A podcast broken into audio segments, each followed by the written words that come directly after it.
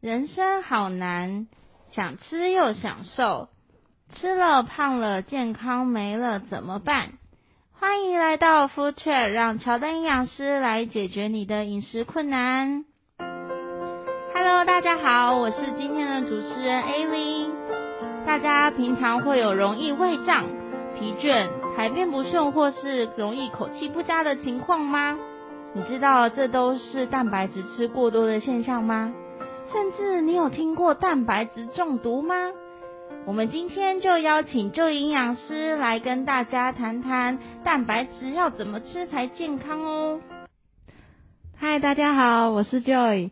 哦，今天这个主题真的会是很多人常会碰到的耶。没错，因为我们都知道蛋白质很重要，但为什么需要呢？嗯，一般大家都知道说蛋白质是建构我们人体肌肉啊、骨骼主要的来源。除此之外，蛋白质还扮演了其他重要的角色哦，像是我们内分泌腺产生的各种荷尔蒙，可以维持身体的正常机能；红血球来运送氧气来到全身组织；免疫细胞让我们有好的抵抗力。这些主成分都包括了蛋白质，所以才说是非常重要的营养素呢。确实耶。蛋白质除了增加肌肉之外，还参与了很多生理功能。那是不是吃越多越好呢？哎，你问到重点了。虽然说蛋白质很重要，但不是吃越多就会越好的哦。我们的身体啊，并没有储存蛋白质的地方，过多是会在身体累积成脂肪的，甚至还会有许多健康风险。这很重要诶，因为很常遇到有些朋友啊，运动后反而变胖，而且体脂增加上来。所以，那蛋白质过多会有什么样的健康风险呢？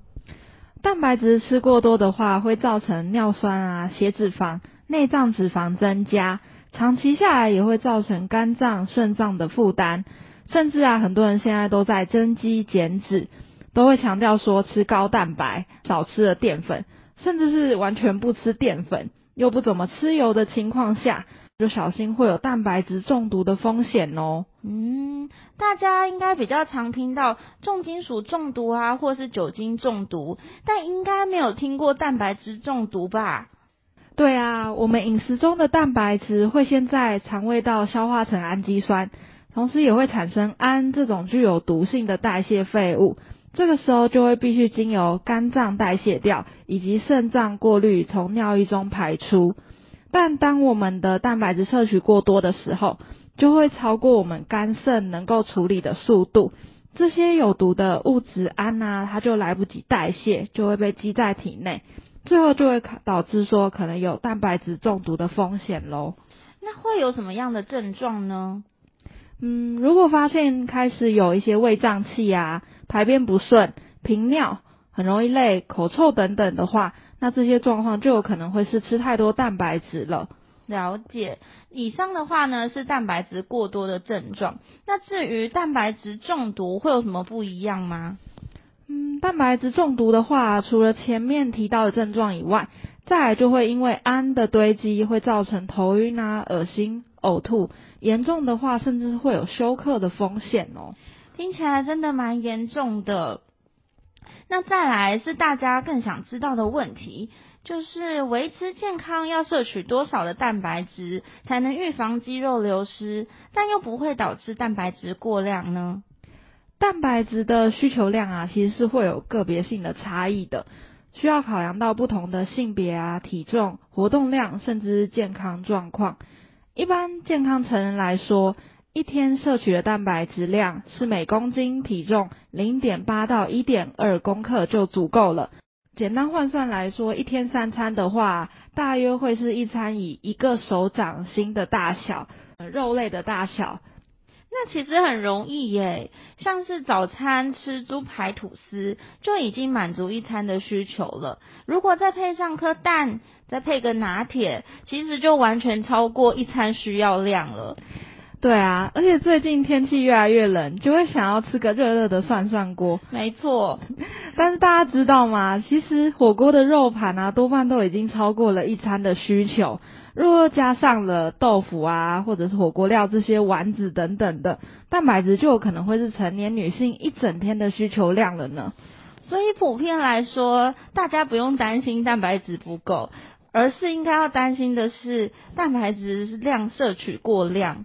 没错，我上周有一天呐、啊，下班的时候就很想吃火锅，原本就已经走到餐厅前面了，但想想前面两餐就已经吃到了不少蛋白质，再吃火锅，今天的肉量一定会超过。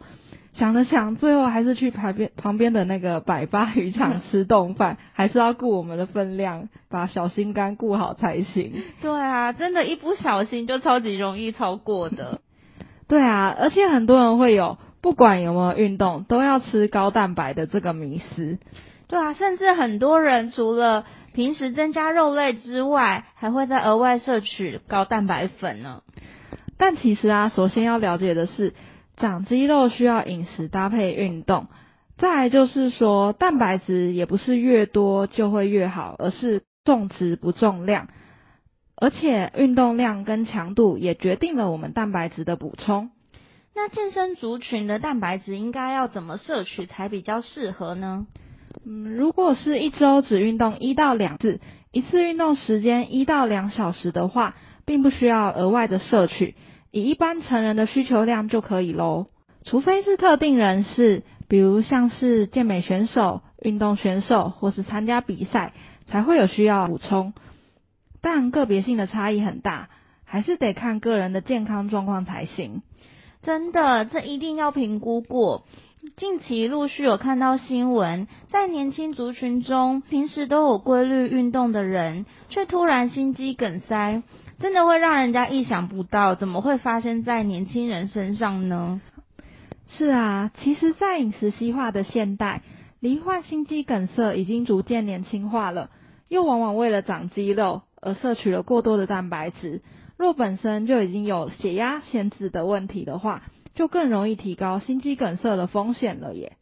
嗯，尤其现在年轻人通常不会定期的健康检查，其实不清楚自己有没有心血管疾病的问题。嗯，所以进行高蛋白饮食是需要谨慎评估的哦。嗯哼，没错。最后帮大家重点整理一下，首先是对于一般人来说。蛋白质摄取量通常不会不够，甚至还很容易过量，所以预防肌肉流失，一餐一个手掌大的肉就足够了。那再来，一周运动一到两次的人，也不用刻意的增加蛋白质的量。最后，对于有特殊需求，真的需要高蛋白的人，建议找专业人员做营养还有健康风险评估哦。最后，就有什么需要再提醒大家的吗？嗯，今天想要透过主题啊，让大家知道的是，维持正常的生理机能是营养素互相协调的。我们的身体啊，是不能只吃单一一种营养素的，长期下来势必会造成脏器负担以及其他营养素的缺乏症哦。了解，所以其实我也觉得，在各大的食物都很重要。不是听到哪一个食物很好就无限制的去吃，就算再好的食物吃多也是有风险在。还是很不放心的人，可以找专业营养师咨询一下，会更了解自己真正的需求哦。我们是乔登营养师，希望能带给大家正确的营养观念，以及解决生活上的各种烦恼。那我们下次见喽，拜拜，拜拜。